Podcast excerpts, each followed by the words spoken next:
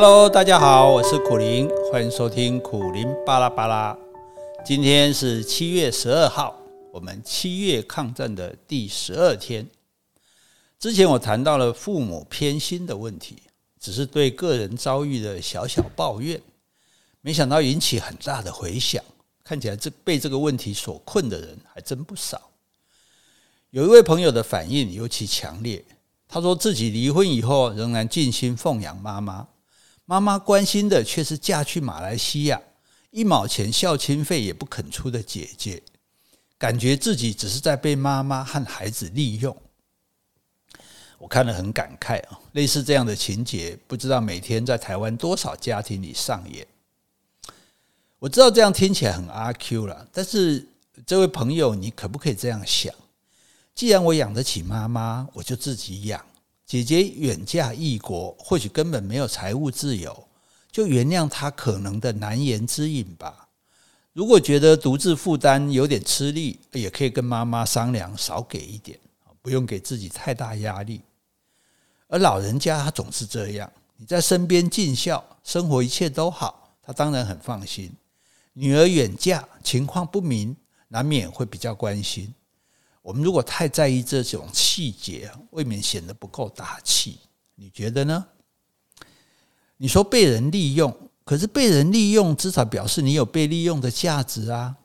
对人有用，诶，不就说明了我们表现不错吗？我想，不论对母亲或者对孩子，都是你自己花心甘愿付出的，而且也不是为了要回报啊，要不然把钱留着自己用就好了。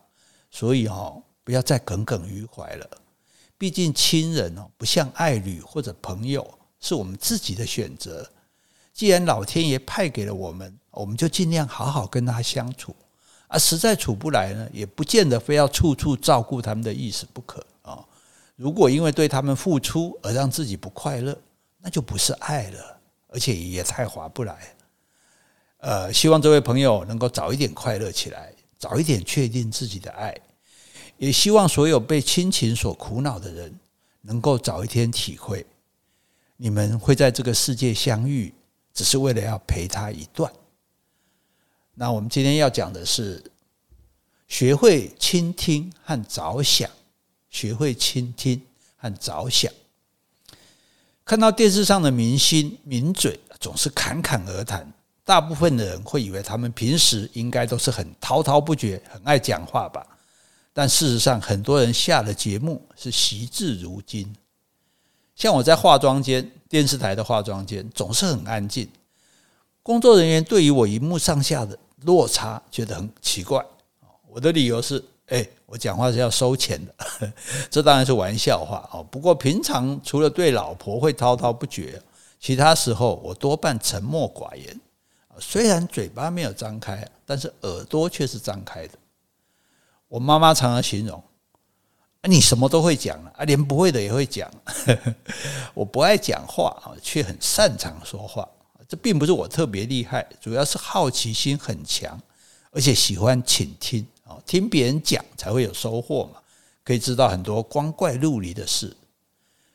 我喜欢和各式各样的人聊天，不知道是不是因为长得容易亲近，而且无害的样子哦。呃，有些人呢还会跟我讲很私密的话题。譬如有个计程车司机就曾经跟我说：“诶，我常常听到有人讲哦，载到那个没有钱付的女客人哦，他就会用过夜来抵车资啊，奇怪，我开车开了三十几年，怎么都没遇到。包括去离岛啊，那个朋这个马祖的东莒 long stay，诶，也会听到很多当地人的八卦哦，他们可能是觉得和陌生人聊天没有负担嘛，哦，讲过了之后呢，各奔东西，也不会再见面。”哦，所以什么都敢讲哦，所以呢，我知道很多人的秘密。我平常很少看脸书或者赖了，也不泡网路哦。那朋友就很吃惊，说：“哎，你不但没有和这个世界脱节，还知道很多奇奇怪怪的事啊。”主要是我对人和这个世界充满好奇。大学的时候，我就跟学校的工友很要好。嗯，我就知道他主最大的嗜好是半夜去偷看情侣约会。啊，我对一般升斗小民的好奇呢，远远超过对达官贵人。经由跟他们聊天，总是可以得知很多有意思的事。对于了解人情世故呢，也很有帮助。有一次，那时候还在台北之音嘛，做广播节目，我就访问一位特种行业的来宾：“你当初为什么会去做这种工作？”因为家里需要钱，当时奶奶生了重病，急需一笔大钱，我们家又筹不出来。哦，这是用变声器的声音哈。那大概是讲得太精彩，电台里面其他人都纷纷跑来我的录音室，想要看看这位来宾是谁。没有想到播音室里只有我一个人，大家都很纳闷，到底怎么回事啊？其实是我一人饰两角，我用变声器假装特种行业的来宾，自问自答，一直到节目结束哦，都没有听众发现哦，那是一次很过瘾的广播经验哦。那当然，之所以能够毫无破绽又能够传神的做完采访，那要归功于平常总是东听西听，资料收集很充足。当然，你可能会说我是老司机，我告诉你，我是绝对不会花钱去那种地方的哦。那请听呢，是说话之道的第一个功课。先找一个话题，最好是问句，然后很认真的看着对方，在他讲话的时候呢，适度的点头附和哦。通常对方就会越讲越起劲。我当电视或者广播主持人，主要也是扮演倾听者的角色哦，尽量让对方觉得被重视，就能激起他说话的欲望。那有时候呢，遇到对方，诶，三言两语就结束了。那你就把对方讲过的话再整理重复一次，对方常常就会自动接续下去。一般来说，只要想办法让来宾开口，大多可以得到很多资讯，听到不少故事。一个好的主持人不是让人家觉得你很会讲，而是让来宾觉得他讲得很好。第二个要件呢，是站在对方的立场来说话。啊，我一个朋友呢是百货公司的柜姐，他说大部分的店员看到。顾客在试穿衣服，不管怎么样，一定说啊，好看，好看哦。那只要客人喜欢、愿意付钱就好哦。可是他不一样，他会婉转、有技巧的说真心话。譬如他会说：“诶，呃，我觉得这件衣服不是那么合适合你，因为你的身材比较修长，穿这一件呢，反而不能显出你的特色。我建议你穿另外一套，而且这一套还比较便宜。”诶。当他这么一说呢，几乎所有人都会接受，会觉得不是被强迫推销，而是对方站在自己的立场着想，很自然就会卸下心防，接纳意见，最后可能多买了好几件哦。难怪他老是他们百货公司销售的 number one。其实我们家杰西哦，他也是说话的高手，你们都不知道。有一次在电视台的化妆间，听到讨论外遇的问题。那我一时就控制不住我的毒舌，我说啊，什么小三小四，只要有钱都好办事哦。结果被直播出去了哦。杰西知道以后就对我讲：“啊，我觉得这样说话不符合你自然之子的形象。”诶，我想一想也是。从此呢，就更加注意自己所说的话哦。所以我说他很会说话，是因为他会引我走上说话的正道。他不会指责我这样说不对或者不好，而是站在我的立场。提醒我现在的身份以及讲话的尺度，那听的人会有什么感受哦？像他这样子建议给我的说话技巧，就不会引人反抗或者抗拒哦，反而是充满了感谢，欣然接受哦。所以我说他，你看能让这么会讲话的人听他说话，他是不是很会讲话？那讲话的主要目的也是虏获人心。那想要虏获人心，你就必须要先了解人心。我常常会设身处地的揣想，如果是家庭主妇或是女强人，那我会在想些什么？甚至假设我是媒体上那些事件的当事人，我又会怎么处置？可能因为在写小说嘛，很习惯的潜入各式各样人的内心深处，哦，这是了解人心很好的方法。